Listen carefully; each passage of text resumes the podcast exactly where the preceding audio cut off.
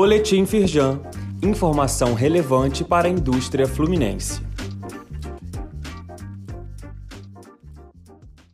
Edição de sexta-feira, 28 de julho. Firjan participa de grupo de trabalho Gás para a Indústria do Conselho Nacional de Desenvolvimento Industrial.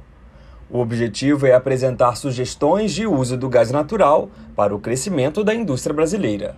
O primeiro vice-presidente da Firjan, Luiz Césio Caetano, que participou da primeira reunião do grupo de trabalho em Brasília, diz que a federação defende uma política pública coordenada e que a Firjan está à disposição para contribuir.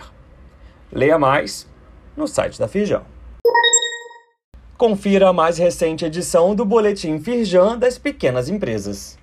Consulte dados econômicos, números de acesso ao crédito, novidades sobre regulação e um radar sobre o que está em tramitação no Legislativo Nacional e Fluminense. Essa é mais uma ação exclusiva da Firjampec para contribuir com o seu negócio. Acesse o conteúdo disponível no link neste boletim. Conselho de Agronegócios, Alimentos e Bebidas da Firjan discute crédito agrícola e outros temas econômicos. Reforma tributária e novas cadeias produtivas potenciais também foram temas na reunião realizada na sede da federação. Antônio Carlos Celes Cordeiro, presidente do conselho, ressaltou a melhoria já sentida com o aumento da nota de crédito do Brasil pela agência FIT. Leia mais no site da Firjan. Estado do Rio de Janeiro registra mais de 74 mil novos postos de trabalho no primeiro semestre de 2023.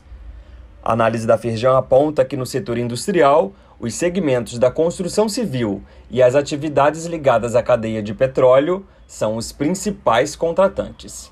Saiba mais no site da Firjan. Saiba mais sobre essas e outras ações em nosso site www.firjan.com.br e acompanhe o perfil da Firjan nas redes sociais.